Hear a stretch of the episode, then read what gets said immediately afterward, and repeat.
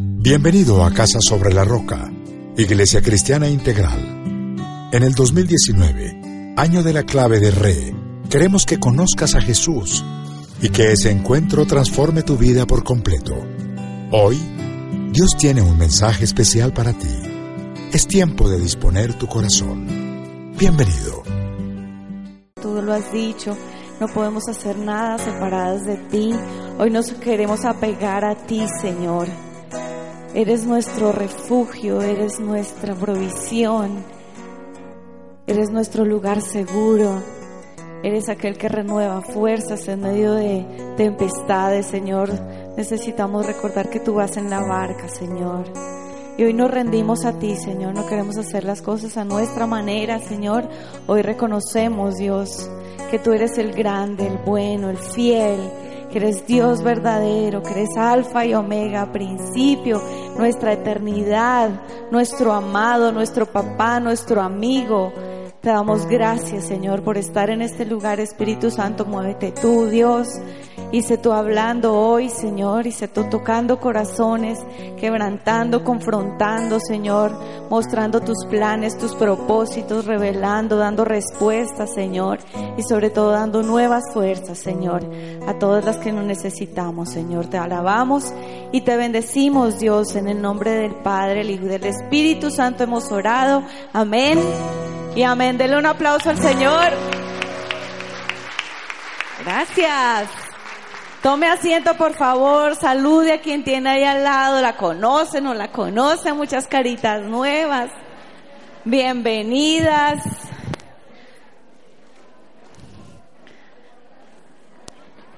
¿Estamos listas para este viaje? ¿Están listas para el viaje?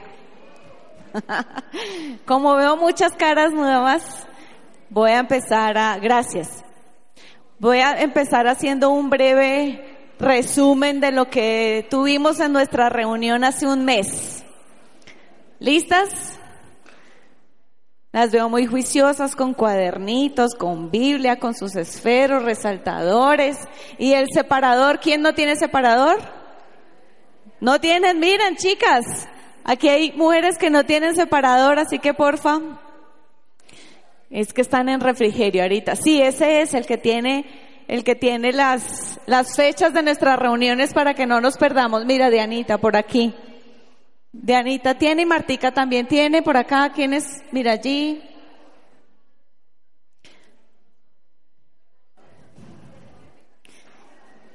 Tenemos un reto con ese separador. Al final de la reunión, a la salida, por favor reclame más separadores. ¿Cuál es la tarea? entregársela a la amiga, a la vecina, a la suegra, a la tía, a la abuela con que estoy invitándola a asistir a Mujer Integral. ¿Listo? ¿Bien? Es un buen gancho. Mira, aquí están las fechas. No puedes faltar. ¿Listas? Estamos muy habladuras hoy. Para que no se lo pierdan, hace un mes empezamos nuestras reuniones y quiero recordarles, quiero recordarles que tenemos un tema en el año. ¿Cuál es el tema del año 2019? Estamos en clave de, en clave de, en clave de, bien, regresar sin retroceder. Estamos en clave de re, regresar sin retroceder. Y en Mujer Integral, basados en esa clave de re, estamos en de regreso a casa, de regreso a casa. Y entonces hablamos de un viaje. ¿Están listas para ese viaje? Hablamos de unas condiciones para ese viaje, pero también sacamos una palabra que va a ser clave este año. ¿Cuál era la palabra? Bien, ahí la tienen en pantalla. La palabra es determinación, decisión, persistencia, ¿cierto? Mantenernos en eso que Dios nos ha dado. Vamos de regreso a casa y vamos con determinación. Les voy a hacer un breve resumen de lo que estuvimos viendo hace un mes y vimos que para ese viaje teníamos que tener unos requisitos y esos requisitos allí los encuentran, tener una meta clara. ¿Cuál debe ser nuestra meta? ¿En dónde tenemos que fijar nuestros ojos? En Jesús, muy bien. Fijar nuestros ojos en Jesús. Segundo, hay que entregar las maletas, no la anterior, gracias. Entregar las maletas pesadas y revisar muy bien esa maleta liviana porque no vamos a llevar cargas. Dejar todo lo del pasado atrás. ¿Listo? Arrancamos ese viaje sin nada de lo que esté atrás, ¿ok? Y sin ningún pendiente. Les recuerdan que hablamos de ese paso cuando salimos del país, tenemos que pasar por el DAS, por la seguridad, por no podemos tener ningún pendiente legal. Y hoy vamos a profundizar un poco más en eso. Ningún pendiente. Que no, que es que aquí hay algo pendiente por, para usted, que usted no ha cumplido algún proceso legal, que X o Y. Nada, para arrancar en ese viaje tenemos que librarnos de todo pecado, de todo lo que pueda ser tropiezo en ese nuevo viaje. Ningún pendiente. Sigue. Ser paciente, perseverante y determinada. ¿Nos toca ser pacientes en la sala de espera? Hmm. Mucho, ¿no? Y para ese viaje necesitamos la, la Biblia, que es nuestra brújula, y el Espíritu Santo, que es nuestro GPS. ¿Ya? ¿Listo? ¿Claro cuáles son esos requisitos que debemos tener antes de empezar ese viaje? ¿Qué estuvimos analizando? que estábamos ya en un viaje pero nos perdimos. ¿Se acuerdan del que les conté del viaje donde nos bajamos donde no era? nos bajamos donde no era, nos dimos cuenta que nos desviamos y nos perdimos y entonces necesitamos regresar, necesitamos retomar el camino, regresar al camino y regresar a casa. Y ahí aprendimos una verdad muy importante, chicas, que no importa en qué punto del mapa te encuentres, siempre hay un camino de regreso a casa, ¿cierto? Vimos esa necesidad entonces de, de regresar y ese punto de inicio de regreso se llama arrepentimiento. ¿Quiénes estuvieron el domingo pasado en la iglesia? ¿Qué tal esa predica? A la yugular, dicen. Creo que Dios viene en unidad hablando acerca de lo que tenemos que, que dejar atrás, ¿no? Definitivamente renunciar a eso y hoy vamos a hablar un poco de eso. Sabíamos que de regreso a casa teníamos que buscar al Señor, que era nuestra principal decisión para arrancar en ese camino es buscar al Señor, pero vimos unas características, buscarlo con deleite, buscarlo de todo corazón, buscarlo con desesperación, buscarlo con determinación, hacer de esa búsqueda algo prioritario pero también vimos que implicaba un reenfoque, o sea, una, un cambio en nuestros hábitos, en el manejo de nuestro tiempo, ¿cierto? Y hablamos de, sigue, gracias. Avivamiento. Y ahora que estábamos cantando, ¿no? Señor, avívanos. El Señor nos está buscando, nosotros buscándolo a Él y Él buscándonos a nosotros, a nosotros, para tener una renovación en nuestra relación con Él. Y al hablar de avivamiento, el Señor nos dio una promesa al final de la charla, que está en Segunda de Crónicas 7:14. Chicas de la zona de Gracias. Segunda de Crónicas 7:14 dice, si mi pueblo que lleva mi nombre se humilla y ora y me busca, porque estábamos hablando acerca de buscar del Señor, y abandona su mala conducta, yo lo escucharé desde el cielo, perdonaré su pecado y, y restauraré su tierra. Es una promesa de restauración. Y con este versículo queremos comenzar hoy porque habla de lo primero que debo hacer para poder ir en busca del Señor y para poder eh, tener ese avivamiento en mi vida y es humillarnos. Hoy vamos a hablar de la humildad. El mayor obstáculo para buscar al Señor, disfrutar de su presencia y experimentar avivamiento es el orgullo. No podemos arrancar este viaje con eso en la maleta. Hoy hay que dejarlo atrás.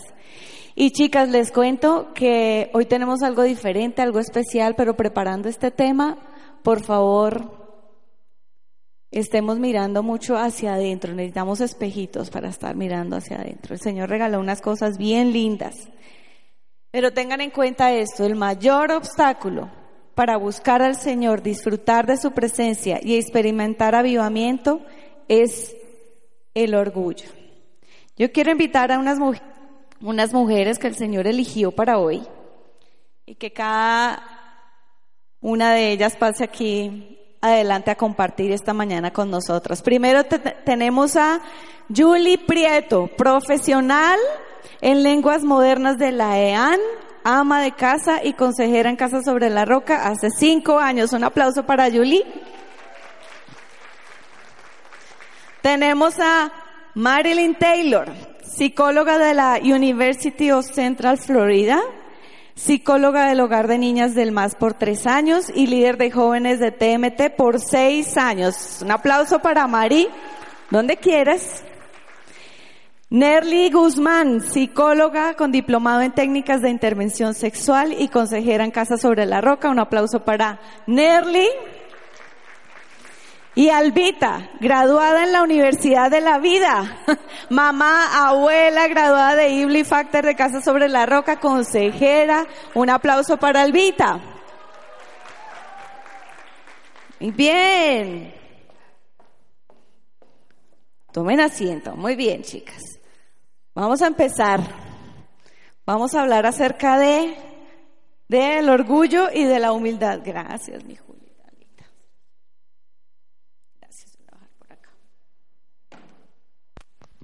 ¿Estamos listas, chicas? Yo las veo, tengo las gafas de leer y parezco... Vamos a empezar a hablar de el orgullo y como siempre arrancamos con lo más obvio. ¿Qué es el orgullo, chicas? Chicas, ¿qué pudimos encontrar ahí en ese estudio? Bueno, buenos días a todas. Eh, quiero contarles que el orgullo eh, lo podemos definir con esta frase, el sistema del hombre lo que hace es eh, humanizar a Dios, deidificar o exaltar, a, exaltar al hombre. ¿Y esto por qué se produce? Porque nosotras vivimos, crecimos en medio de una sociedad, un mundo caído, donde lo principal a exaltar es el yo, ¿cierto? Y, hay frases como primero yo, segundo yo, tercero yo, si sobra algo yo. Y lo que termino haciendo es acostumbrándome a que yo soy la que debe ser exaltada, yo soy primero que los demás. Pienso que, primero buenos días a todas, bienvenidas. Eh, antes de responder qué es orgullo, en mi vida cuando estábamos haciendo el estudio me di cuenta que hay muchas áreas de orgullo. Y es cuando empezamos a pensar un antidios, cuando tomamos decisiones nosotras solas y decimos, puedo hacer esto sola, eh, de pronto conozco lo que Dios dice, pero me voy por mi pensamiento, por mi propia opinión. Entonces, ese antidios y llenarnos de humanismo en nuestra propia vida, ya conociendo a Dios, eso. Ese es orgullo. Mari. Buenos días. ¿Se escucha bien ahí? ¿Escuchan bien? Más o menos. Hay que subirle un poquito y hay que acercarse el micrófono bien cerquita. Eh, el orgullo es oponerse a Dios o igualarse a Dios. Cuando estuvimos haciendo el, estudio, creo que todas nos sentimos muy confrontadas porque el orgullo es creer que yo puedo hacer lo que Dios puede hacer. Es creer que yo puedo ir hacia mi lado y Dios jalar hacia el de Él y puedo tener la misma fuerza que Dios tiene y puedo enfrentarme a Dios. Entonces es un tema fuerte. Albita, tú nos ibas a decir, hablar de un personaje en la Biblia. Eh, el pecado más grande eh, de toda la humanidad y, sobre todo el más antiguo, ¿no es cierto?, es eh, precisamente el orgullo. ¿Y en quién lo podemos identificar en la Biblia? Si nosotras vamos a Isaías 14, 12, eh, voy a leerse y las que me puedan acompañar me van acompañando en la lectura. Dice, como has caído del cielo, lucero de la mañana, tú que sometías a las naciones has caído por tierra. Decías en tu corazón, subiré hasta los cielos, levantaré mi trono por encima de las estrellas de Dios, gobernaré del extremo norte en el monte de los dioses. Y sigue mm, como narrando eh, lo que es eh, ese personaje que es el Dios del mundo. Entonces nosotras tenemos que tener claridad que cuando nosotras somos orgullosas, eh, estamos rindiéndole culto es a quién? A Satanás. Es, es, fuerte, pero y a veces no lo identificamos así. Y, tenemos pequeñas cosas, como decía el pastor el, el, domingo, pequeñitas zorras que no las vemos como orgullo y que nos pueden hacer tanto daño y pueden sobre todo estropear lo que estamos tratando de hacer en este año y es ir de regreso a casa. Tan divina, nos hacemos caritas con Nerly porque ella dice el pastor nos dijo el domingo, pero no sé si ustedes saben que el pastor Guillermo es hijo de Albita. Entonces se refiere como a un tercero así lejano, pero es su hijo, el pastor Guillermo Roa es hijo de Albita. Bueno, Albita, tú ya nos estás hablando de la Biblia. ¿Qué nos dice la Biblia acerca del orgullo, Mari? Bueno, hay dos versículos que me gustan mucho porque me confrontan todos los días, sobre todo Santiago 4.6 que dice que Dios se opone a los orgullosos. Y cada vez que leo eso digo, Dios mío, yo no quiero que Dios se oponga a lo que yo quiero hacer. O sea, es llegar a donde Dios y decirle, Dios, yo quiero y que Dios me dé la espalda. Eso para mí es algo muy, muy fuerte. Y el otro versículo es Proverbios 11.2. Les voy a leer la primera parte que dice, con el orgullo viene el oprobio. Y oprobio es una de esas palabras que uno tiene que buscar en el diccionario porque no es una palabra que uno use todos los días en su vocabulario. Y cuando lo busqué, encontré que el oprobio era lo siguiente. Dice, deshonra, y vergüenza pública. O sea que cuando soy orgullosa me voy a exponer a ser avergonzada públicamente porque Dios no va a ir conmigo. Dios se opone a los orgullosos. Entonces me, me sentí muy confrontada y me sentí muy temerosa también de decir, Dios mío, no quiero tener orgullo nunca porque no quiero que te opongas a, a lo que yo tengo en mi corazón. Y prepararme para esa vergüenza. ¿Qué más dice la palabra acerca de el orgullo? Eh, Cris, nos confrontas mucho. Primero tú porque nos llevas esa la palabra, no a lo que dice el mundo, sino a lo que dice directamente el Señor de esto. Y Abdías 1.3, eh, las invito para que lo leamos. 1, Abdías. Abdías, Abdías. Abdías, ¿eso está en la Biblia? es un profeta menor. Y solo tiene un capítulo. Solo tiene un capítulo. Abdías 1.3. Abdías. Lo voy a leer desde el 2. Listo. Sobre el orgullo. Le dice directamente a Adón, te haré insignificante entre las naciones. Serás tremendamente despreciado. Tu carácter soberbio te ha engañado. Como, como habitas en las hendiduras de los desfiladeros, en la altura de tu morada. Te dices a ti mismo, ¿quién podrá arrojarme a tierra? Ese era el orgullo de Abdías, de, de Edom, perdón. Y sobre todo su corazón estaba engañado. Entonces lo primero que vemos es cómo nos enseguecemos y nuestro corazón es el primero que se engaña cuando tenemos orgullo. Esa, esa, eso que acabas de decir me encanta porque es tan claro la palabra al decir que te enseguece. Porque es más fácil ver el orgullo en otras personas y no en uno mismo. ¿Cierto? ¿Les sucede? aquella persona, pero no está uno atento a mirar que también tiene muchas actitudes. ¿Por qué nos pasa eso? Vivimos engañados precisamente, eh, le comentaba en el, en el estudio con Cristina y mis compañeras, es como un problema, un trastorno mental. Eh, hay muchas formas de tratarlo desde, la, desde el área científica, pero el más difícil de tratar es el tema de trastorno de la personalidad. ¿Y por qué la personalidad? Porque precisamente nos engañamos tanto que nunca aceptamos que tenemos un problema, un error. De hecho, de hecho que quien es orgulloso tiene un velo, es como una espesa neblina que no le, no le, no le deja ver en perspectiva la vida, ¿cierto? Y cambia la realidad de esa vida.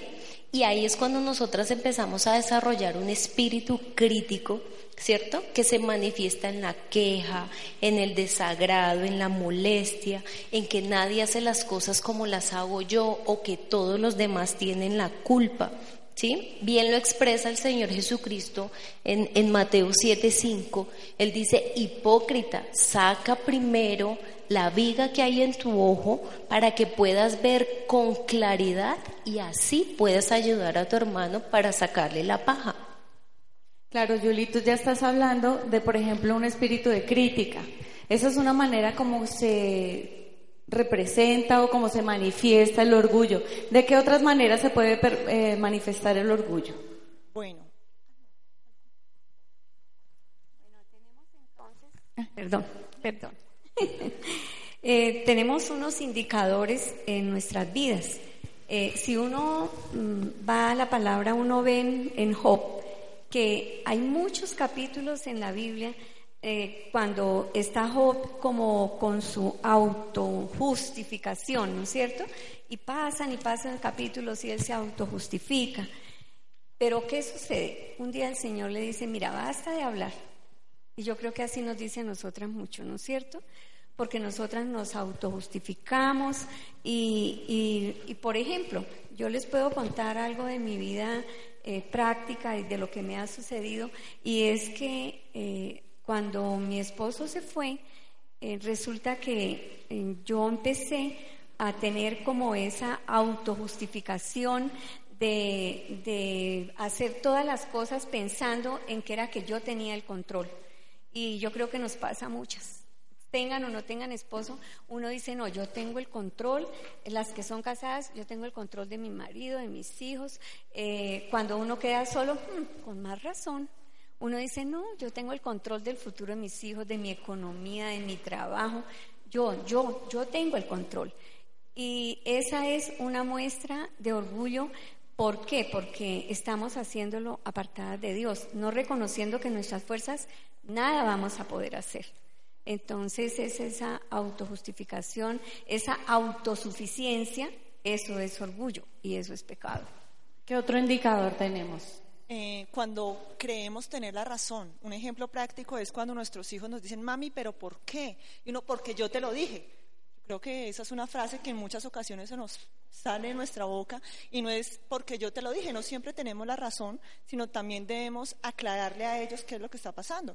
Cuando soy criticado y tiendo a retirarme, cuando estoy en una discusión y digo, bueno, está bien, nos ha pasado a muchas, nos levantamos, nos levantamos y terminamos la conversación nosotras sin que culmine realmente una eh, conversación sana.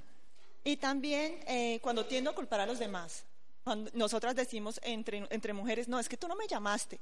A veces en relación entre madres e hijos, ¿no? Que la mamá nos dice, ¿y por qué no me has llamado? Entonces, porque uno no toma a veces esa iniciativa, siempre creemos tener esa razón. Cris, a mí me pasa mucho esperar que el otro venga a pedirme perdón. Entonces, por ejemplo, con mi esposo, a veces en la mañana uno se habla feo, está corriendo, no sé qué, y llega del trabajo y no pedí perdón, pero yo estoy esperando a que él venga y me diga, ay, mi amor, perdóname, fue muy rudo contigo y uno está ahí digno, esperando a que él venga, pero no soy capaz de ir yo a decirle, perdóname, yo también te ofendí, te hablé feo. Eso es algo que, que cuesta mucho con el orgullo. Tomar la iniciativa. Eh, otra cosa que pasa mucho también es que creo que las prédicas, que el avivamiento, que orar más, los devocionales, es para todo el mundo menos para mí. Entonces estoy en la prédica y digo, ay, no, vino mi vecina, ay, ella necesitaba escuchar esto. Pero yo no, no, yo no Todos aquí estamos pensando en, debí decirle a en alguien que tenía que, en la charla, se la llevo a fulanita. Se la mando por WhatsApp. Entonces, muchas veces creemos que eso no es orgullo. Y si es orgullo, tal vez llevamos muchos años en la iglesia o poquitos, pero decimos, no, yo ya, yo ya hice Ibli, yo, yo ya no necesito orar más, ya con los cinco minutos que estoy orando estoy bien. Y nos falta eso. Y otro es la falta de oración. Pues a veces decimos, ay, hoy no oré. Bueno, pero yo no necesito, estoy bien. Y la falta de oración demuestra que estoy siendo orgullosa con Dios porque le estoy diciendo, no te necesito, lo puedo hacer sola. Hoy todo lo que tengo lo puedo hacer sola, no necesito de tu ayuda. Bueno, pero hay otros, hay otros indicadores y uno de esos es que tiendo a generalizar cuando confieso mis pecados. Estoy a solas con Dios y puedo decir como, perdóname por todos mis pecados, perdóname por las fallas que he cometido. A veces ni siquiera digo pecado, prefiero no llamarlo falta, pero no estoy siendo específica en cuanto mire feo, cuando hablé feo, cuando sentí envidia, cuando eh, me disgusté eh, en mi mente. Y el siguiente es que pienso que no tengo nada de qué arrepentirme. Esto suele suceder cuando llevamos mucho tiempo en la iglesia caminando con Cristo y hay ciertas cosas de las cuales uno se aparta y de pronto dice, pues no, pues yo de eso ya, ya no lo volví a hacer, no lo volví a cometer, pero empiezo a desconocer que hay otras cosas a las cuales yo debo rendir al Señor y sujetarme a Él. Y podríamos seguir con una cantidad de indicadores, pero hay algo, hay algo muy práctico que vamos a hacer y es que nosotros estuvimos trabajando en varios indicadores, son como 30, y lo que vamos a hacer es que los vamos a trabajar dentro de 15 días en los grupos, porque qué bueno que nosotros podamos leer ejemplos prácticos o maneras en que se manifiesta el orgullo y uno poder decir, uy, sí, yo esto lo hago. O de pronto no lo digo, pero yo lo pienso. Y Dios conoce nuestros pensamientos y en nuestros pensamientos también podemos pecar de orgullo. Entonces, un, un, un reto, una, una alerta ahí, chicas, a que no falten dentro de 15 días a la reunión de grupos porque vamos a trabajar esos indicadores, ¿cierto? Ya hemos hablado de orgullo, vamos a hablar entonces de la humildad, ¿cierto? Es lo que el Señor nos está llamando a hacer como paso principal para arrancar en ese camino de regreso a casa y para el avivamiento. ¿Qué es entonces la humildad? Eh, haciendo el estudio, Cris, me gustó mucho una frase y es que la humildad es tener la perspectiva correcta delante de Dios. Y hay un versículo con el que Dios me habla mucho siempre y me dice, hey, a ver, quieta, espérate, para ahí, un momento. Hello. Y es Salmo 46, 10, si lo quieren anotar, lo voy a leer. Dice, quédense quietos, reconozcan que yo soy Dios. Yo seré exaltado entre las naciones, yo seré enaltecido en la tierra. Y es ese versículo cuando Dios me dice, para, deja de hacer las cosas a tu manera, haz las cosas a mi manera, quédate quieta y reconoce que yo soy Dios, que yo es el, soy el que todo lo puedo, que yo soy soberano, que tú no puedes controlar tu vida, solo yo lo puedo hacer. Entonces, cuando tengo esa perspectiva de quién es Dios y quién soy yo delante de Él, puedo humillarme. También podemos mirar que es cuando admitimos nuestras debilidades y nuestras limitaciones como mujeres pensamos que no tenemos limitaciones. Y, pensamos que somos esas mamás tipo pulpo, mujeres pulpo, que podemos hacer todo. Superwoman. Exacto. Entonces, cuando yo acepto que soy dependiente de Dios, me humillo ante Dios. Te humillas ante Dios. Sí. Cuando, cuando reconoces. Cuando reconozco mi dependencia. ¿Cómo es ese corazón cuando tú reconoces esa dependencia? Es un corazón humilde. Contrito. Es lo que está, contrito y humillado. Muy bien. ¿Qué otras eh, podemos decir acerca de la humildad, Albita? Tú nos ibas a hablar de, de un ejemplo hermoso. En Filipenses 2, nosotros encontramos un modelo que es el que siempre tenemos que seguir. Y es el modelo de Jesús. Eh, en Filipenses, si ustedes analizan un poco, eh, por ejemplo, en el versículo 1 y 2 eh, se está hablando a la iglesia. ¿A qué, se, ¿A qué se les invita? A que si tenemos un mismo sentir, si nosotras realmente tenemos esa unidad en el espíritu para depender de Dios y para vivir en Él, entonces, ¿qué es lo que, nosotros, qué es lo que se debe ver en nosotros? La humildad, ¿no es cierto? Tenemos que ser esas personas humildes y tenemos que mostrarlo porque eso debe estar en el corazón, ¿sí? Debe ser un reflejo, se debe reflejar en lo que yo hago, siempre. Y en Jesús, eh, ¿cómo vemos nosotros esas manifestaciones? Eh, de Él aprendemos que siendo Dios, dejó de estar como, eh, de tener esa, esa divinidad para volverse hombre, para humillarse, porque lo más hermoso es ver que la humildad del, Señor eh, fue ser siervo.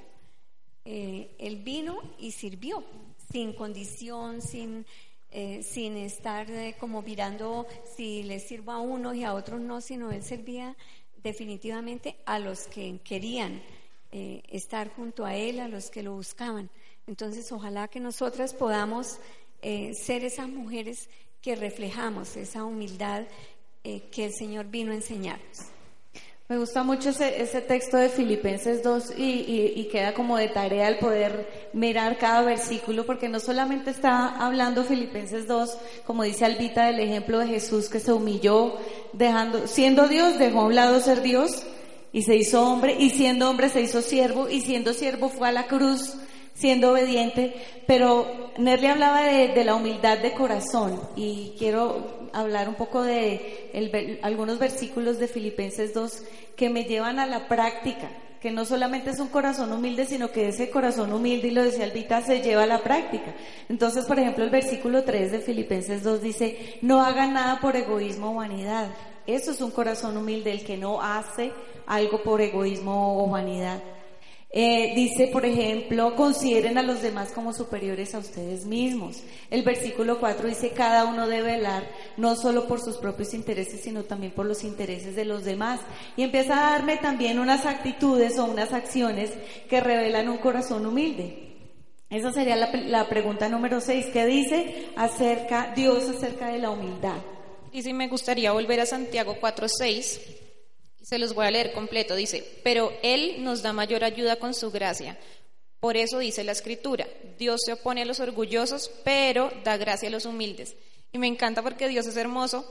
Cuando soy orgullosa se opone y me toca ir sola y me expongo la vergüenza, pero cuando soy humilde Él me da gracia, me ayuda. Y no solo eso, me exalta. Y eso me lleva al otro versículo que es Lucas 14, 11, que dice, todo el que a sí mismo se enaltece será humillado y el que se humilla será enaltecido. Entonces, enaltecido otra vez es una de esas palabras que casi nunca usamos.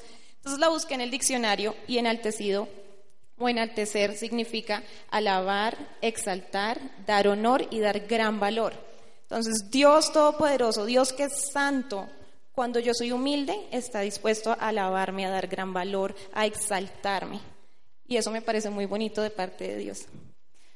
Cuando, cuando vemos lo grande y lo maravilloso que es Dios, y nos confronta con la palabra, me motivó a querer ser humilde. ¿Sí? Porque él dice en Salmo 51, 17, dice, el sacrificio que te agrada es un espíritu quebrantado.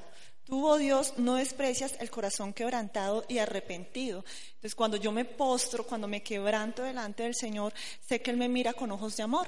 Colocamos el ejemplo de los hijos. Cuando un hijo le dice a uno, mami, eh, tú deberías ayudarme con, o tú deberías darme esto. ¿Cómo nos sentimos nosotros como madres cuando nuestros hijos nos dicen, mami, tú deberías? ¿Hay orgullo? O sea, nos toca y en muchas ocasiones hacemos eso con Dios. Pretendemos que Dios debería mm. darnos las cosas. Tú tienes una frase, María, ahí. Sí. Mi mamá me decía, ¿Cómo era? Ya se me olvidó. Ah, me, está, me, está, pidiendo, ah, no, me está avisando o me va a pedir permiso. Entonces ya ahí yo cambiaba. No, mami, lo que pasa es que te quería pedir el permiso de que si por favor me podías llevar. Pero nos acercamos o nuestros hijos se acercan a nosotros como si tuvieran un derecho y a veces nos acercamos a Dios de la misma manera. Un derecho adquirido. Como si, no, que hacer a reclamar algo que tenemos derecho y no es así. Debemos ir al Señor en, en humildad.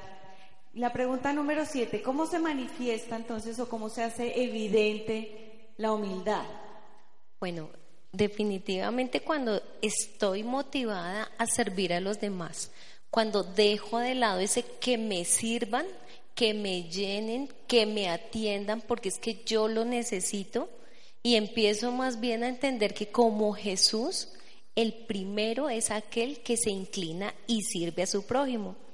El otro puede ser la, motivación de ayudar y ser fiel a los demás para que estas personas sean exitosas, es decir, no retengo el conocimiento, no me quedo callada si veo que puedo ayudar a otro a salir adelante, a ser exitoso. Y el último eh, es cuando deseo de corazón exaltar a los demás, es decir, apoyarlos, qué bien lo hiciste, entre nosotras las mujeres, cómo te ves de bonita, o estás más delgadita, o qué estás haciendo, chévere que terminaste esos estudios, en vez de eh, esa autoexaltación o ese dolor de y yo por qué no he podido, y yo por qué no lo he hecho, y yo por qué no tengo esto o aquello. Además que es algo que nos vende el mundo, ¿no? ¿Quién, ¿quién en trabajo está alegre porque su compañero logró la meta y uno no? Inmediatamente eso está en el corazón. ¿Cómo más? Albita, ¿cómo manifiesta, se manifiesta la humildad en alguien? O sea, es evidente. Se ve evidente en mi vida eh, la humildad por la forma como yo puedo, por ejemplo, responder a la crítica. Eh, cuando alguien me critica, hay crítica que es para edificar y otra que es para destruir, pero yo tengo que ser sabia y saber escuchar.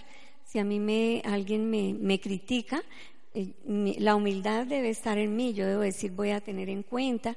Eh, no estoy prevenida de que hmm, esa, imagínense, me viene a decir a mí cosas así, ¿no? No, porque nosotras las mujeres a veces, eh, sobre todo cuando somos mayores, tenemos que reconocer que muchas veces uno dice, hmm", como decían los abuelos, ¿no? Le va a enseñar a, la gallina a hacer, al a poner los huevos, algo así decían los abuelos, y entonces ese inconsciente colectivo de que, de que es que yo lo sé hacer, eh, y entonces si viene una crítica, ¿cómo la estoy recibiendo? ¿Se ve la humildad en mí eh, de que sé aceptar?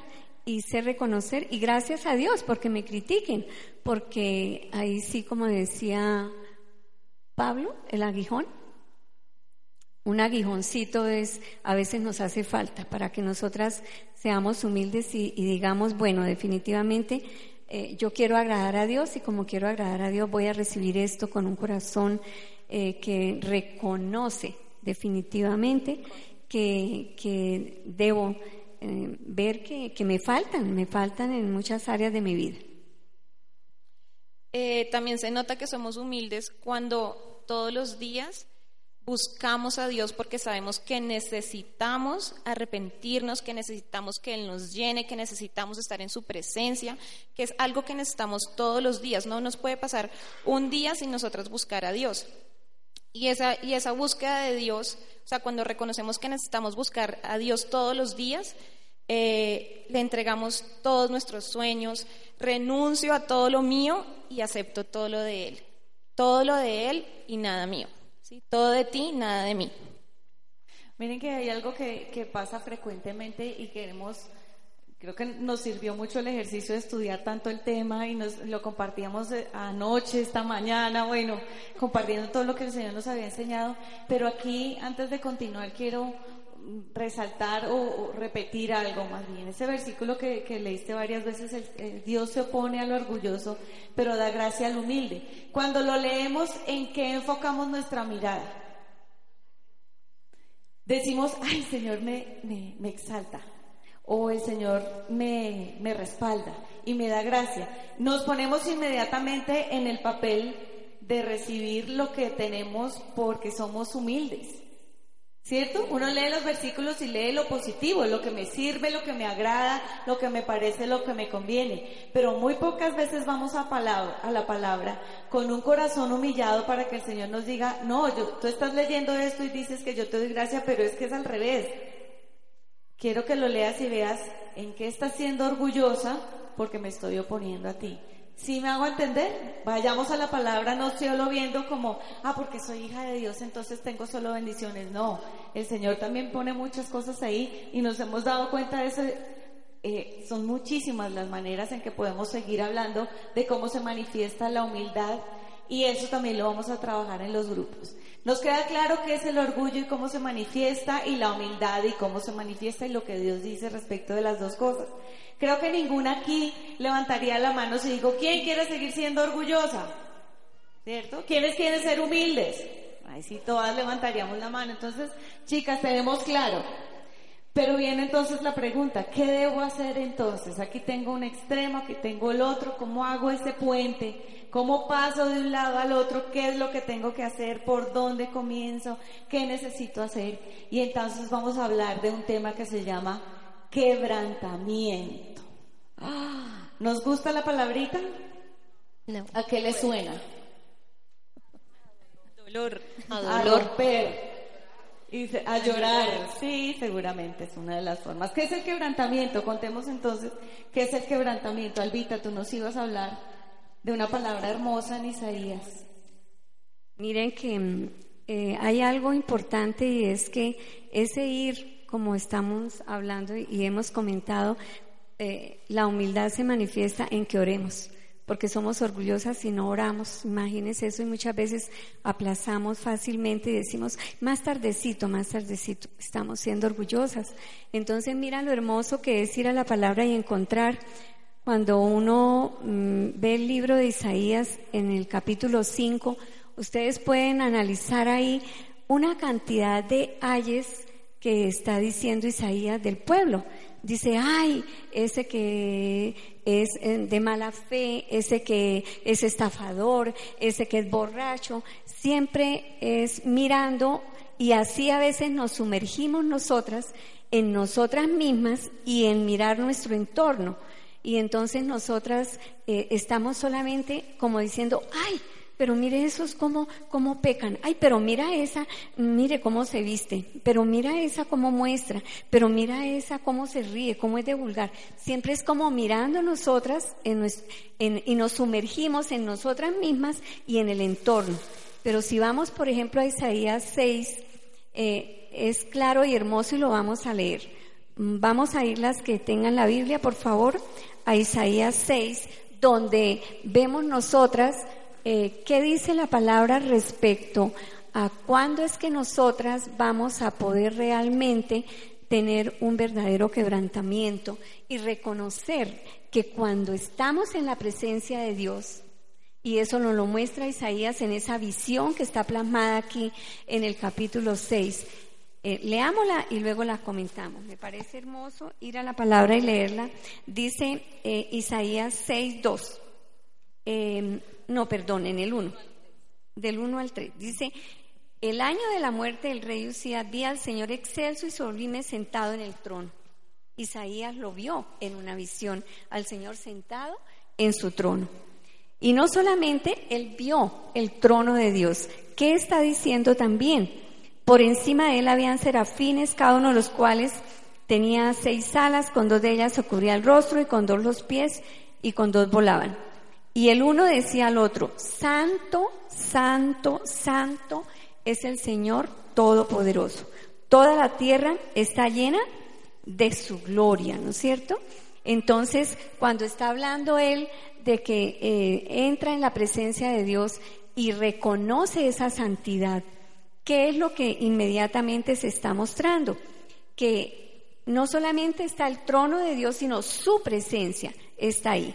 Y nos dice eh, que entonces Él inmediatamente ve esa santidad. ¿Qué es lo que hace? El ay, ¿de dónde viene? de su corazón, no el ay que hablamos en Isaías 5 donde dice, ay aquel, ay lo demás allá, sino el ay fue para él, para lo más íntimo de su ser. Y dice, ay de mí que estoy perdido. Entonces cuando nosotras vamos y vemos la santidad de Dios, y vamos creciendo en conocer lo que es Él, esos atributos de santidad, de amor, de que es todopoderoso, que todo lo puede. Es que Él es el duro, como dicen mis hijos. Él es el duro, ¿no es cierto? Entonces yo digo, yo voy a decir, ¿por qué? Porque el Espíritu es el que da convicción a mi corazón, para que yo reconozca que, que estamos mal, ¿no es cierto?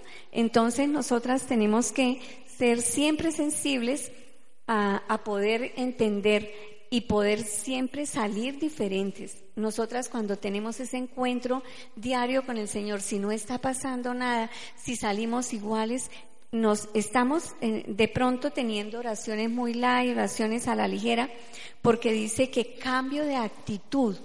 Yo salgo, tengo que salir diferente cuando estoy en la presencia de Dios, porque el Espíritu Santo me deja sentir su presencia, su santidad, su amor, su misericordia.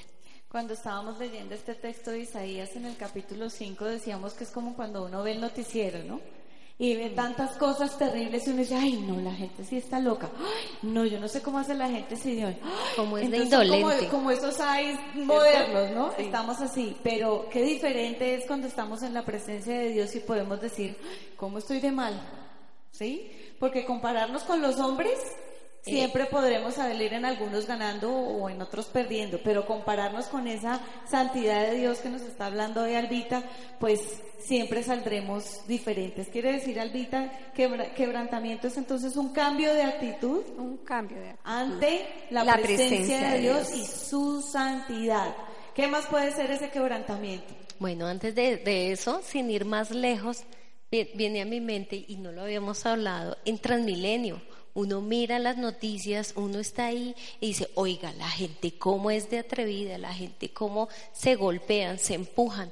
Pero ¿qué pasa el día que estamos con una cita al médico tarde? ¿Qué pasa el día en que yo voy de afán, ya, ya no hay otro bus? Uno se hace caber. Entonces la pregunta es, ¿qué tan indolente estoy yo frente a lo que Dios me dice a su palabra, ¿sí? Y eso precisamente es el quebrantamiento, es responder con obediencia y con humildad ante Dios, con obediencia y humildad ante la convicción del Espíritu Santo y con obediencia y humildad hacia la palabra de Dios. Es estar dispuesta a ser transparente y honesta con mi Señor, porque Él sí conoce mi corazón, no es lo que yo diga, sino es que mis actitudes coordinen ¿sí? En una perfecta coordinación de la palabra, lo que el Señor me dice, lo que hablo y lo que hago.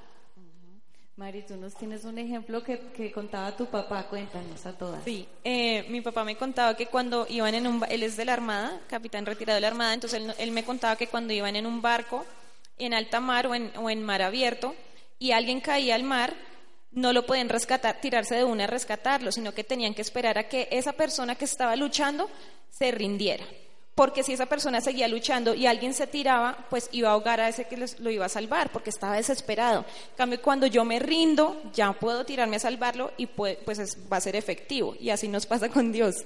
Nosotras luchamos como en nuestras fuerzas y toca esperarse, rendirse y ahí si viene Dios y dice, está bien, ya que estás quebrantada, te ayudo. Inolvidable. Quebrantamiento es rendirse. Rendirse. Es decir, ya no lo hago más a mis fuerzas, a mi manera, no tengo el control, Sálvame tú, Señor, auxilio. ¿Qué, es, qué no es quebrantamiento? Porque también lo podemos eh, definir mal o verlo de mala manera. Eh, no es estar triste todo el tiempo, ay, es que Dios me quebrantó, entonces todas las semanas sí triste, eh, no me río, no sonrío, estoy deprimida, entonces me acuesto así en el sofá, muéstrame mis pecados, porque no, no puedes, eso no es quebrantamiento, ni es una ni es llorar todo el tiempo, ni una experiencia emocional. Entonces, Dios me quebrantó en la alabanza, entonces lloré, buenísimo, pero tiene que haber un cambio, lo que decía eh, Albita. Si eso pasa y no hay un cambio de actitud frente a la santidad de Dios, pues no hay quebrantamiento. Y además el quebrantamiento es un estilo de vida, tiene que ser algo que todos los días pase en mí, que mi corazón sea quebrantado delante de la presencia de Dios todos los días. Bueno, para continuar me gustaría que fuésemos a Daniel 4, 32. Es un claro ejemplo cuando nosotros eh, nos sentimos fuertes, cuando creemos que en nuestra propia opinión podemos continuar o que creemos que tenemos una estabilidad en todas las áreas de nuestra vida y nos fortalecemos como ese árbol frondoso. Eh, vamos a leer qué dice el Señor para contextualizarnos un poquito. Daniel 4, 32. Dice, eh, hablaba al rey Nabucodonosor Serás apartado de la gente y vivirás entre los animales salvajes. Comerás pasto como el ganado y siete años transcurrirán hasta que reconozcas que el Altísimo es el soberano de todos los reinos del mundo y que se, le, y que se los entrega a quien Él quiere. Esto fue por la grandeza que Él sentía. Él sentía que sin Dios podía hacer las cosas. Pero entonces, después de esto, dice el 34, pasado ese tiempo, ya, yo Nabucodonosor, o sea, ya después de haber vivido eh, ese estilo que le tocó por su orgullo, el Señor, el, eh, Nabucodonosor dice, pasado este tiempo, yo elevé los ojos al cielo y recobré el juicio. Entonces, alabé al Altísimo, honré y glorifiqué al que vive para siempre. Su dominio es eterno, su reino permanece para siempre. Ninguno de los pueblos de la tierra merecerá ser tomado en cuenta. Dios hace lo que quiere con los poderes celestiales. Wow, este pasaje nos lleva definitivamente a rendirnos. Es eso, rendirnos y reconocer y arrepentirnos. Cuando tenemos esas cosas en nuestro corazón decimos, Señor, eres tú el que hace con mi vida lo que tú quieres, por más fuerte, por más título, eh, por más posición que nosotros a veces pensemos que podamos tener, el Señor cuando quiere quebrantar el orgullo lo quebranta, pero nos levanta cuando reconocemos y vamos ante Él. Eso iba esa última parte, porque el versículo 36 de ahí de Daniel dice, por eso yo, Nabucodonosor, alabo, exalto y glorifico al Rey del cielo. ¿Se parece al anterior Nabucodonosor? Ya soy, yo hago porque siempre procede con rectitud y justicia y es capaz de humillar a los soberbios. O sea, él pasó por ese quebrantamiento, Dios lo tuvo que quebrantar para luego poder exaltar a Dios. El exaltar a Dios sería como un resultado del quebrantamiento. ¿Para qué más nos sirve el quebrantamiento o qué produce? Porque es bueno el quebrantamiento. Bueno, el quebrantamiento produce o genera en nuestras vidas bendición. Hay, hay cinco, cinco punticos eh, Dios se acerca al humilde, ¿sí? Y de ahí podemos recordarlo y verlo claramente en la parábola del hijo pródigo, es Lucas 15 del 11 al 32. Y después de que este joven se aparta de su padre y quiere llevar su vida de una manera orgullosa, eh, proveyendo para sí mismo, para su vida, como a él le parece, ¿cierto? Eh, llenando como todos los placeres, todo lo que él necesita. Una vez que llega el quebrantamiento, el que dice, volveré a la casa de mi padre de donde salí. reconoce su pecado y dice la, la, parábola que cuando él se va acercando aún a lo lejos, el Padre abre los brazos y sale a recibirlo. Ese es nuestro Dios acercándose al corazón humilde, el corazón que reconoce la falta. También el, quebrantamiento trae bendición. ¿En qué sentido? Que trae liberación hacia una nueva vida. Y este ejemplo lo podemos ver claramente en el grano que cae en tierra y debe morir para que realmente haya fruto. Si no muere el grano, eh, se queda solo, se seca y queda a un lado del camino, mientras que si muere puede dar muchísimo fruto. Otra bendición es que la vida abundante de Dios empieza a fluir por nuestro corazón. Ahí es cuando nosotras hablamos del testimonio, de poder ayudar a otros, de bendecirlos, porque ya no soy yo y ya no es mi amor o mis fuerzas, sino es en el poder de Dios que se glorifica a través de mi vida para levantar a otros. Eh, el cuarto es que nos dirige a un genuino arrepentimiento, nos dirige a perdonar realmente y nos libera de ese exceso de amor al yo, donde yo soy el, el eje, soy egocéntrica. Y finalmente nos da una nueva capacidad para amar y adorar a Dios y a mi prójimo. Cuando hablamos de, cuando tú hablas de ese egocentrismo, nosotras mujeres eh, somos expertas en este tema y podemos mirar nuestras relaciones sociales, nuestras relaciones familiares, eh, cómo estamos con las demás personas, cuando realmente tenemos ese quebrantamiento, trae humildad, entonces tengo relaciones sanas, hay libertad, puedo eh, trabajar con mi familia, con mi esposo y con las demás personas que tengo alrededor, porque siento esa libertad y no estoy concentrada en mí, sino miro la necesidad del otro. Y, también complementando un poquito a Nerly, me quito esa presión de yo tener el control de todo, de tener el control de mi esposo, de mi casa, de mis hijos, de mi trabajo, de tener todo organizadito, porque el que tiene el control es Dios. Entonces me quito la presión y soy libre y puedo hacer las cosas que Dios me está pidiendo porque no estoy llena con lo que yo quiero hacer, sino con lo que Él me pide que yo haga. Cuando ustedes hablan de todas esas bendiciones de quebrantamiento, pues al comienzo uno dice quebrantamiento, espere, no, yo no quiero eso. Suena algo muy doloroso, algo además que va así en reversa, durísimo contra la carne, contra, contra, el, contra mi yo, contra seguir haciendo las cosas a mi manera, tener el control y todo lo que hemos hablado. Pero cuando ustedes hablan de esas bendiciones, dice uno, pues yo quiero entonces ser quebrantada, sé que va a doler, pero pues todos estos resultados, yo quiero esa vida nueva, yo quiero esa libertad, yo quiero descansar, ser opresión, decía Mari. Podemos tener tiempos de quebrantamiento y podemos volver de nuevo al orgullo y podemos volver a ser quebrantadas y volver al orgullo. O sea, quiero es preguntar, esta es la, la, la pregunta 10, Dios nos da una y otra vez la oportunidad de humillarnos a pesar de nuestro orgullo, de nuestra insensatez? Mira que es un punto que, es tan importante porque si nosotros miramos en la Biblia dos reyes, que fue Saúl y fue David, podemos nosotras eh, identificarnos eh, definitivamente en la actitud que nosotros tenemos cuando somos confrontadas por el pecado porque estamos en esa, en esa necedad de seguir haciendo cosas o justificándonos. Miremos eh, en la palabra en Primera de Samuel 13, eh, nos está hablando de, Saúl. Y dice que Saúl le dijo, eh, le, le, dieron la orden de que no fuera a ofrecer sacrificios al, y era a Dios el sacrificio y, le, no le dieron la orden, no lo vas. El profeta le ha dicho, se espera, el profeta Samuel, usted no se apresure, espere a que yo vuelva. Y resulta que muchas veces nosotras pecamos porque vamos a hacer las cosas, ay, pero es que es para Dios.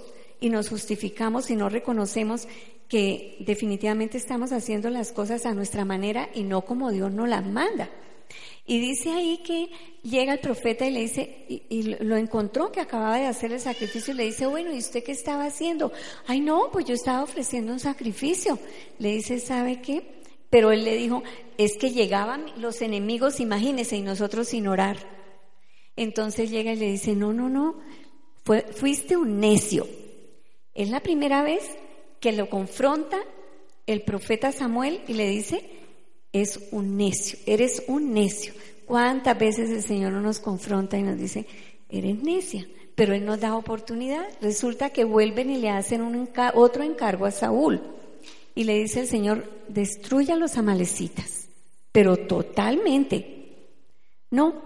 Y Él vuelve a ser necio, vuelve a ser orgulloso, a hacer las cosas a su manera. Y entonces Él deja animales y no mata al rey. Y luego llega el profeta y le dice nuevamente, ¿y usted por qué desobedeció? ¿Por qué usted no se somete a lo que Dios le dice? Y él empieza otra vez con qué? Con justificaciones. ¿Mm? No, pero es que eso yo yo es por esto por aquello como hacemos nosotras a veces pero es que es por este bien o pues por aquello eh, siempre uno buscando lo bueno y, justificando la, la, rebelión de uno y la necedad de uno, ¿no?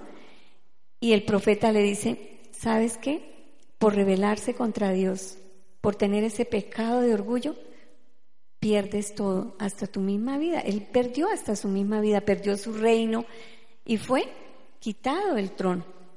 Pero si nosotros, es una actitud de qué? De rebelión, ¿no es cierto? Y muchas veces tenemos que mirar en la palabra para que nosotras caigamos en cuenta que muchas veces hasta queriendo eh, agradar a Dios estamos desobedeciendo porque no hacemos las cosas en el orden que Él ha establecido. Y miramos entonces la actitud de David. Si nosotras miramos primera de Samuel 15, 17 y vamos a ir. Ustedes les voy contando el, como el contexto. Saben que David eh, pecó y, pecó con pecados que, que aparentemente si tú los comparas con los de Saúl, son como peores, ¿no es cierto? Porque ¿qué hizo? Asesinó, adulteró, mintió. Eso no le agradó al Señor. Pero ¿qué pasó? Cuando el profeta Natán lo fue a confrontar, ¿se acuerdan la actitud que él tuvo? Cuando le dijo, mire, esa ovejita que tú cogiste y le quitaste y le hiciste daño, eres tú el que hizo. Dice que inmediatamente cayó de rodillas y se arrepintió. Tuvo una actitud de quebrantamiento, ¿no es cierto? Tuvo una actitud de arrepentimiento. Y entonces, ¿qué, ¿qué es lo que nosotros podemos ver en él? Que si nosotras somos humildes, que si nosotras tenemos esa capacidad para quebrantarnos, vamos a poder dejar que los demás sepan que hemos pecado, que hemos cometido errores, reconocemos, ¿no es cierto? Y mira lo que hizo David. Públicamente queda consignado su arrepentimiento, porque si ustedes van a la palabra en el Salmo 32, públicamente él está reconociendo, ¿cierto? Que ha obrado mal, que ha pecado. Leamos entonces, por favor, eh, Primera de Samuel 15, 17.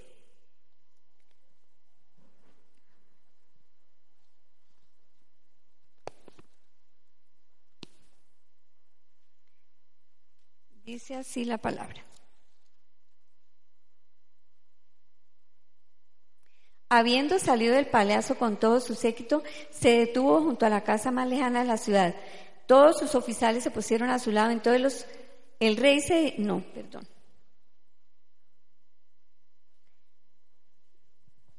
Estás en segunda de Ay, no, perdón.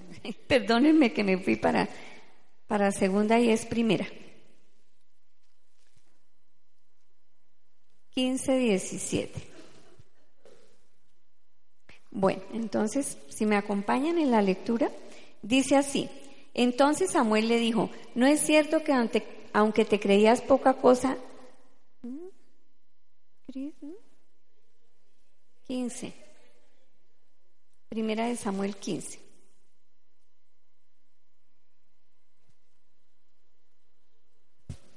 Habla de Saúl. Ah, sí, perdón. Ahí está hablando de Saúl.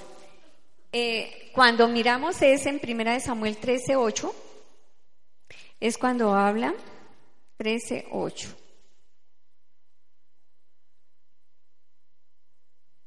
También sigue hablándonos de Saúl. habla de su necedad, habla lo que les estaba narrando de, de las dos veces que él fue necio. Entonces ahí estamos concluyendo que nosotras una y otra vez nos podemos equivocar, pero la actitud que tengamos en el corazón para ir delante del Señor y arrepentirnos y, no avergonzarnos porque los demás se den cuenta que nosotros, eh, que públicamente se note muchas veces, no, nosotros tenemos es que así se conozca ser esas personas que tenemos una actitud de, de quebrantamiento y de humildad para reconocer que hemos pecado. Saúl cuando fue confrontado se excusó, ¿no? Empieza con justificaciones. No, pero es que eso es para hacer un sacrificio. No es que yo iba. Y realmente este ejemplo nos lleva como a, recapacitar y a examinarnos cuántas veces cuando somos confrontadas por Dios le salimos con, con frases al Señor de, ay, tú sabes, pero qué más hacía, pero tocaba, pero qué más, ¿cierto? Y la, la reacción de David es inmediatamente decir, he pecado. Ese es el quebrantamiento que quiere el Señor que nosotras voluntariamente vayamos a Él y reconozcamos en lo que hemos fallado, en los pecados que hemos tenido. Hay otro ejemplo, no solo está el de David y Saúl, sino hay otro ejemplo. Mari nos va a compartir de eso. Eh, este fue un ejemplo que nos tocó el corazón a todas que dijimos, no, este ejemplo es muy lindo. Y es cuando llega la mujer con fama de pecadora a los pies de Jesús y llora y se tira a sus pies y va con un frasco de perfume. Y lo que aprendíamos en el estudio es que cuando ese perfume se quiebra, es que todo el cuarto se llena de perfume y de esa fragancia hermosa.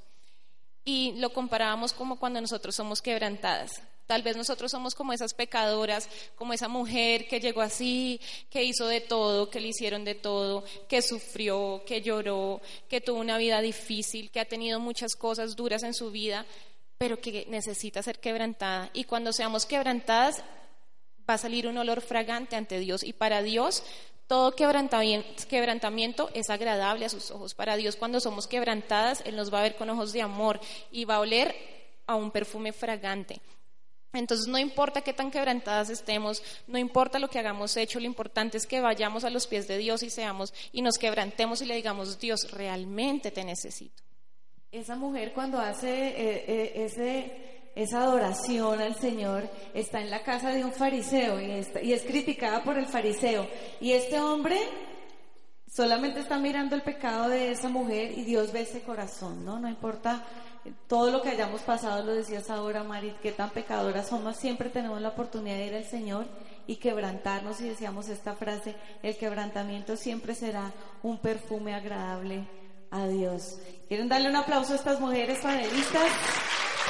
Quiero que venga la alabanza, por favor. Yo creo que algo que quiere eh, el Señor hoy, eh, está por ahí, ah, sí, ya viene Darío. Algo que quiere el Señor hoy hacer es que trabajemos en nuestro corazón, que hagamos como esa mujer del, del frasco de perfume.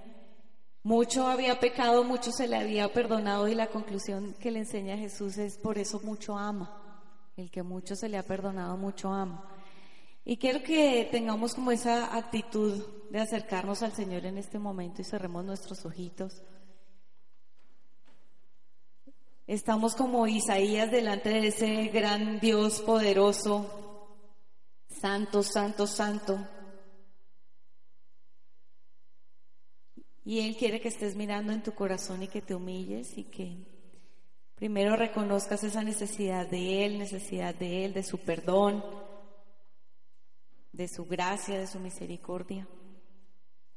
De pronto lo conociste hace poco, estás en ese primer amor, pero de pronto también fue hace un tiempo y a través de los años, de estudiar la palabra de pronto, de tiempos de servicio, tu corazón puede haberse endurecido, puedes haber caído en orgullo espiritual, que hoy lo estábamos hablando también, de decir no necesito y es tan fácil ver el pecado en otros y no nuestros propios pecados. Por eso vamos a, a orar. Si en algún momento en la oración quieres ponerte de pie o quieres quedarte sentada o quieres ponerte de rodillas, lo puedes hacer con libertad. Estamos es delante de Él y si en algún momento necesitas que alguien ore por ti, puedes levantar la mano y estaremos atentas nosotras a si alguien necesita oración. Papá, nos acercamos a ti Y de verdad queremos, Señor, hoy que nos muestres qué clase de corazón tenemos y qué clase de corazón ves tú, Señor. Decidimos, Señor, no enfocarnos en nuestros propios errores, perdón, no enfocarnos en los errores de los demás, sino en los nuestros, Señor. Como decía David, Señor, entra allí en lo profundo, sondea nuestro corazón y muéstranos aquellas maneras en que hemos sido orgullosas, Tal vez tenemos un espíritu crítico hacia los demás. Ayúdanos a tener ese espíritu compasivo, a perdonar, a extender esa gracia que hemos recibido de ti, Señor. Hoy nos hacemos conscientes de lo mucho que nos has perdonado, Señor. De tantas, tantas, tantas pecados, tantas fallas, tantos defectos que tengo. No solamente en mi pensar, sino también en mis actitudes, mi manera de ser y de actuar, Señor. Perdónanos, Señor, hoy renunciamos a ser justas en nuestra propia opinión. Perdónanos si en algún momento hemos visto a los demás con desprecio. Queremos, como dice tu palabra, estimar a los otros, verlos como superiores a nosotros mismos. muchas, muchas actitudes que hoy he escuchado, que sé que he caído en ellas en una o varias ocasiones, o muchas, o todo el tiempo, Señor. Querer, querer demostrar que siempre tengo la razón, que tengo la última palabra. Reclamar derechos, proteger mi reputación, ser servida, ese deseo en lo más profundo de querer ser reconocida por mis esfuerzos. Hoy, hoy te digo, Señor, es más bien soy insuficiente. Decido estar contenta con que tú me en lo que sea, Señor. Papá, nos acercamos a ti y reconocemos, Señor que hay envidia en nuestro corazón porque nos comparamos, porque vemos que otros tienen éxito o que son reconocidos y a mí me pasan por alto, Señor, perdónanos. Hoy reconozco que tengo mucho que aprender, Señor.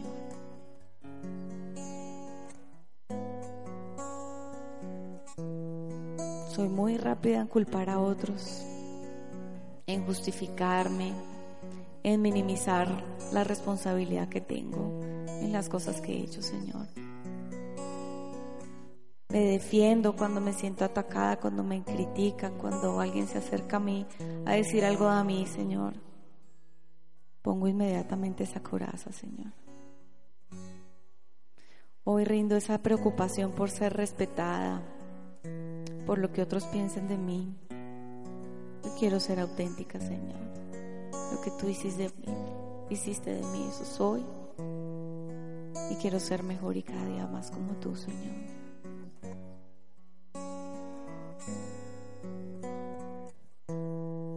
Y sigue mirando allá adentro. Si en algún momento escuchaste alguna actitud que tú dices es algo que yo frecuentemente hago, ve al Señor y confiesa eso. Perdóname, Señor, porque me cuesta decir me equivoqué, me cuesta pedir perdón, especialmente en los de mi propia casa, Señor. Decido reconocer esos errores, Señor. Perdóname porque, como decía Mari, siempre estoy esperando que otro se acerque primero y pida perdón. Qué corazón tan orgulloso, Señor, perdóname.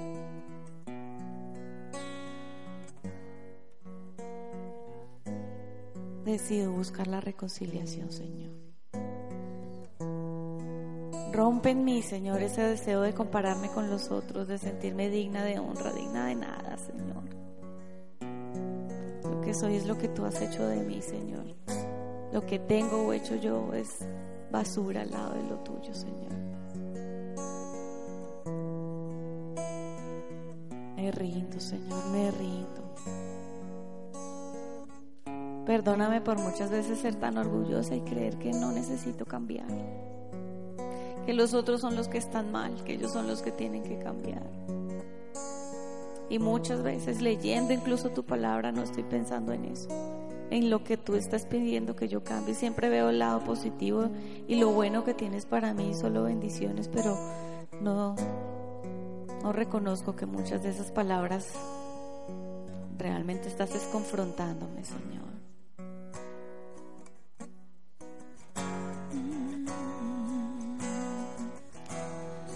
Traigo mis culpas al pie de la cruz,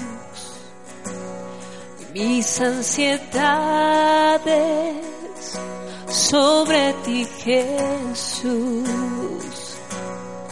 todos mis planes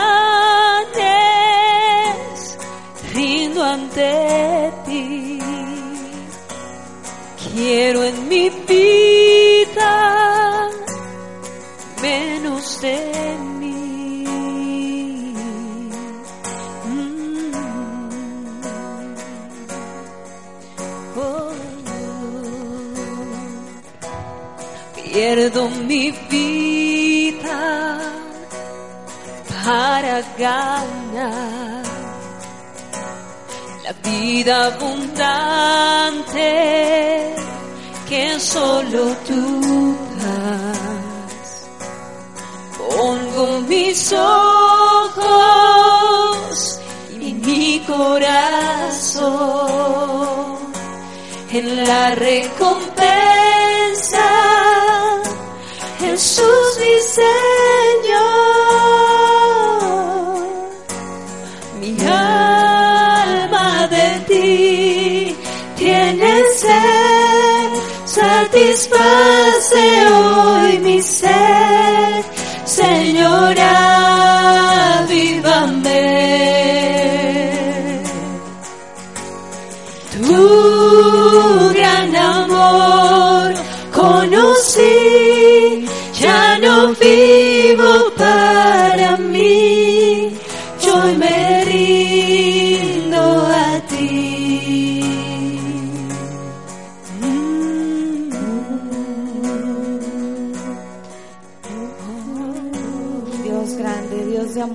De misericordia, Dios de toda consolación, vengo ante ti, Señor, para rendirme totalmente en este día, Señor. Hoy te pido, Señor Jesús, que me tomes en tus brazos de amor, me consueles, Señor. Estoy cansada, Señor, de batallar y lidiar con tantas cosas, queriendo tener el control, Señor. Quiero que hoy me muestres mis errores, que me ayudes a ver en qué estoy mal, Señor. Quiero arrepentirme de corazón, cambiar mi forma de pensar y de actuar, Señor. Perdóname. Porque al ser egoísta sé que he herido a muchas personas que están alrededor, Señor. Porque al ser egoísta siempre he querido hacer mi voluntad. Perdóname por no hacerte caso, por no escuchar tu voz. Necesito tu ayuda, que tú me levantes, que me saques. Que tú me des todas las fuerzas, el poder, el valor para cambiar mi vida. Quiero hacer del quebrantamiento un estilo de vida. Quiero echar mis temores a un lado, Señor. No vivir en orgullo pendiente de lo que piensen los demás, Señor. Quiero admitir que te necesito, Señor, tengo muchas debilidades. Y tu palabra dice que tú te glorificas, que tú te fortaleces en esas debilidades, Señor. Hoy reconozco, admito que por fuera me veo perfecta, pero por dentro estoy derribada, Señor. Que estoy caída. Me postro ante ti, Señor. Lista para que tú me levantes y hagas tu voluntad, Señor.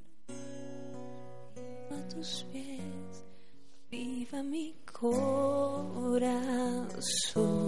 Mi fuente eres tú, de gracia y poder. Dependo de ti, Señor. Me acerco a tu cruz, rendido a tus pies. Aviva mi corazón. Mi fuente eres tú, de gracia y poder. Dependo de ti, Señor. Me acerco a tu cruz, rendido a tus pies, aviva mi corazón. Mi alma de ti tiene sed, satisface hoy mi ser, Señora,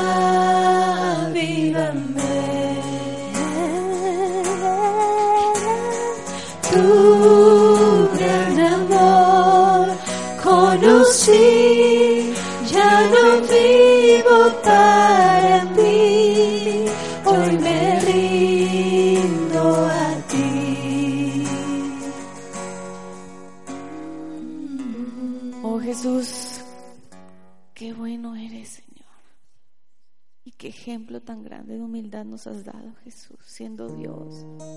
Despojarte de eso y hacerte hombre. Venir a vivir entre nosotros, Señor. Y qué obediencia al Padre tan grande, Señor, cuando era tan difícil entregar tu vida. Y sabemos que te costaba porque oraste al Padre pidiendo que no se diera eso, pero pusiste la voluntad del papá antes que la tuya, Señor. Gracias. Y hoy nos acercamos ante ti, Jesús. Y cómo no recordar cada herida tuya, Señor, en tus manos, en tus pies, en tu cabecita, Señor.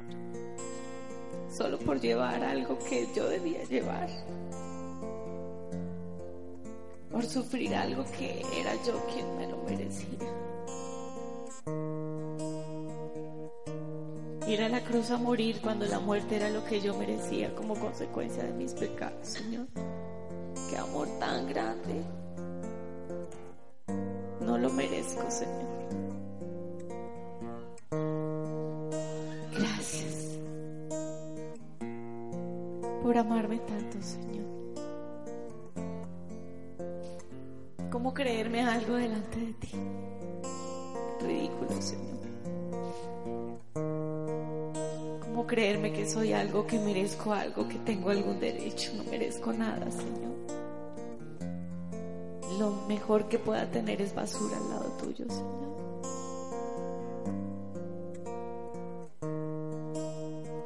Tu amor, Señor, es inexplicable, Dios. Lo que hiciste en la cruz, no lo podemos, no lo alcanzamos a comprender, Señor. Y perdóname, Señor, porque tal vez ese hecho se me ha vuelto una costumbre, algo que ya sucedió y ya tengo, pero no lo valoro día a día cuando vengo a ti en oración, Señor. Hoy pongo mi vida en tus manos, Dios, para que tú me quebrantes, me rompas completamente y me vayas formando, cambiando, edificando conforme a tu voluntad, Señor. Tú eres el alfarero. Yo soy el barro, no puedo decirte cómo hacer las cosas. Renuncio a hacerlo muchas veces. Llego a ti en oración con mi plan. Qué soberbia y qué altivas. Perdón. Enséñame a ser como tú, Jesús, manso y humilde de corazón. Enséñame a ser prudente, a ser obediente, Señor. Estoy cansada de sufrir las consecuencias de mis actos, de hacer las cosas a mi manera, Señor, de llevar el control de mi vida. Quiero hacer tu voluntad, dame valentía, dame fuerza, dame el poder para cambiar. Entra en mi corazón, en mi vida, renueva, Señor. Me rindo a ti, me rindo a ti. Aquí estás, debemos mover, te adoraré, te adoraré. Aquí estás, obrando en mi corazón, te adoraré, te adoraré. Aquí estás,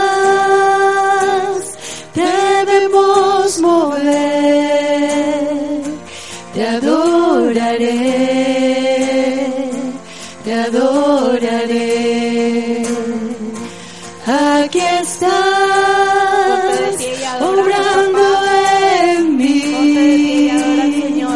Te adoraré, te adoraré. Te llamamos milagroso, abres camino, cumples promesas, luz en tinieblas, mi Dios, así eres tú. Milagroso, abres camino, cumples promesas, luz en tinieblas, mi Dios, así eres tú. Aquí estás, tocando mi corazón. Toca mi corazón, Señor. Te adoraré, te adoraré.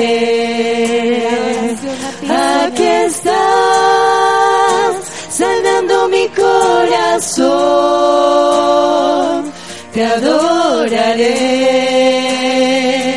te adoraré. Te llamamos, milagroso, abres camino, cumples promesas, luz en tinieblas, mi Dios, así eres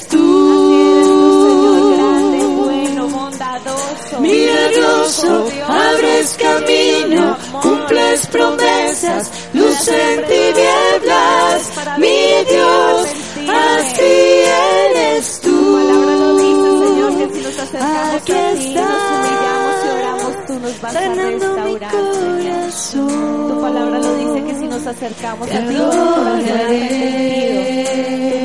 te limpias. adoraré. Gracias por tu palabra y gracias por tu Aquí fidelidad al cumplirla, Señor. Gracias por tus sanando mi promesas, Dios. corazón. Gracias por Te trabajar en mi vida, Señor. adoraré, te adoraré. ¿Cómo no seguirte? ¿Cómo no amarte? Milagroso, abres camino, ¿Cómo no servirte? ¿Cómo cumples promesas, Señor? luz en tinieblas, mi Dios, así eres tú. Milagroso, abres camino, cumples promesas, luz en tinieblas, mi Dios, así Eres eres el Dios que tú. tenemos y al que adoramos, un Dios bueno, un Dios de misericordia. Así eres tú. Así eres tú. Así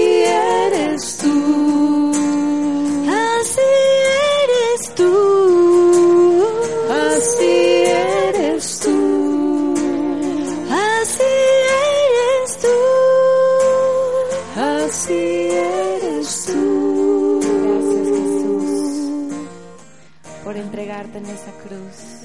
sobrando. Aunque no pueda ver, estás sobrando.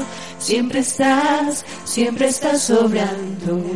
Siempre estás, siempre estás sobrando. Aunque no pueda ver, estás sobrando.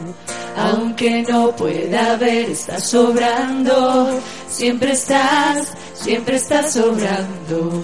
Siempre estás, siempre estás sobrando. Aunque no pueda ver, estás sobrando. Aunque no pueda ver, estás sobrando. Siempre estás, siempre estás sobrando. Siempre estás, siempre estás sobrando. Aunque no pueda ver, estás sobrando. Aunque no pueda ver, estás sobrando. Siempre estás, siempre estás sobrando. Siempre estás, siempre estás sobrando. Milagroso, abres camino, cumples promesas, luz en tinieblas, mi Dios, así eres tú. Milagroso, abres camino, cumples promesas, luz en tinieblas, mi Dios, así eres tú. Dependemos de ti, Señor. Sin ti no podemos hacer nada. Milagroso, abres camino, cumples promesas, luz en tinieblas, mi Dios, así eres tú. Abres camino, cumples promesas, luz en tinieblas, mi Dios, así eres tú. Señor, hoy renunciamos a compararnos con los demás, Señor. Queremos compararnos contigo, Señor, tener un encuentro contigo, con tu santidad, como Isaías, Señor. El verte el acercarnos a ti, el tenerte frente, Señor, sea reconocer mi debilidad, mi falta, Señor, mi suciedad, mi impureza, Dios, mi maldad, la maldad que hay en mi corazón, mis errores, mis pecados. Y hoy específicamente oramos a ti, papá, pidiéndote perdón por ese pecado de orgullo. Hoy entendemos lo que está en tu palabra, que tú te opones al orgulloso. Y de muchas maneras he sido orgullosa, Señor. Y te pido perdón, Señor. Y me acerco a ti reconociendo que eres tú, Señor, en mi vida. Es tu obra en la cruz, Jesús. Es esa salvación a la que me puedo ahora pegar.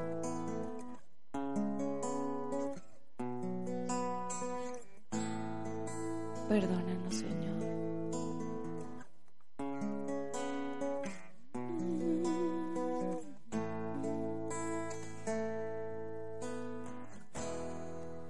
Cuando pienso en tu amor y en tu fidelidad, más que postrarme y adorar. Cuando pienso en cómo he sido y hasta dónde me has traído, me asombro de ti. No me quiero conformar. He probado y quiero más.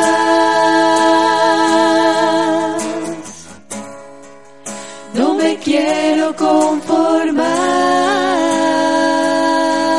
Quiero más de ti, Señor. He probado y quiero más. Yo quiero enamorarme más de ti. Enséñame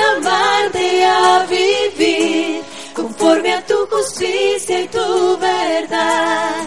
Con mi vida quiero adorar todo lo que tengo y lo que soy. Todo lo que he sido te lo doy. Que mi vida sea para ti como un perfume a tus pies. Nos rendimos ante tu presencia. Cuando pienso en tu cruz y en todo lo que has dado, tu sangre por mí, por llevar mi pecado. Cuando pienso en tu mano, que hasta aquí hemos llegado por tu fidelidad.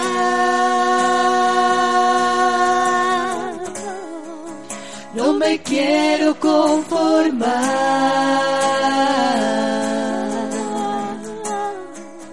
He probado y quiero más. No me quiero conformar. No me quiero conformar.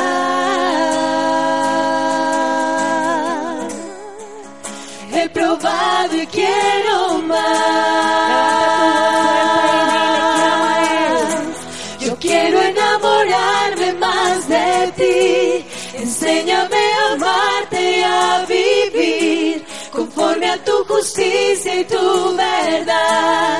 Con mi vida quiero adorar todo lo que tengo y lo que soy. Todo lo que he sido te lo doy. Que mi vida sea para ti. Como un perfume a tus pies. Yo quiero enamorarme más enséñame a amarte y a vivir conforme a tu justicia y tu verdad. Con mi vida quiero adorar todo lo que tengo y lo que soy, todo lo que he sido te lo doy. Que mi vida sea para ti como un perfume a tus pies. Sabemos, Dios, que un perfume que te agrada es el quebrantamiento de nuestro corazón y por eso lo queremos hacer voluntariamente, Señor. Reconocer tu grandeza y nuestra debilidad, tu fortaleza, tu santidad, Señor. Y comprometernos contigo con este estilo de vida del quebrantamiento, Señor. Que no queremos que te opongas a nosotros, queremos que nos des gracia. Quiere darle un aplauso a su papá. A nuestro Dios grande, bueno. Sabemos que Dios llegó a tu corazón con una palabra especial. Repite en voz alta, después de mí, esta sencilla oración. Amado Jesús, te doy gracias. Reconozco que soy pecador, pero también reconozco que tú, Jesús, eres Dios, que te hiciste hombre, moriste y resucitaste. Te abro la puerta de mi corazón. Haz de mí la persona que tú quieres que yo sea.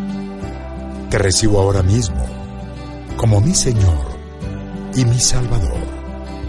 En Cristo Jesús. Amén. Si acabas de hacer esta oración, la palabra de Dios dice que naciste de nuevo, que eres una nueva persona. Te invitamos a dar el siguiente paso en tu proceso. Somos una iglesia de amor y queremos acompañarte y ayudarte en esta nueva vida. Ingresa a www.casarroca.org. Conéctate, crece, sirve. Seguimos en contacto.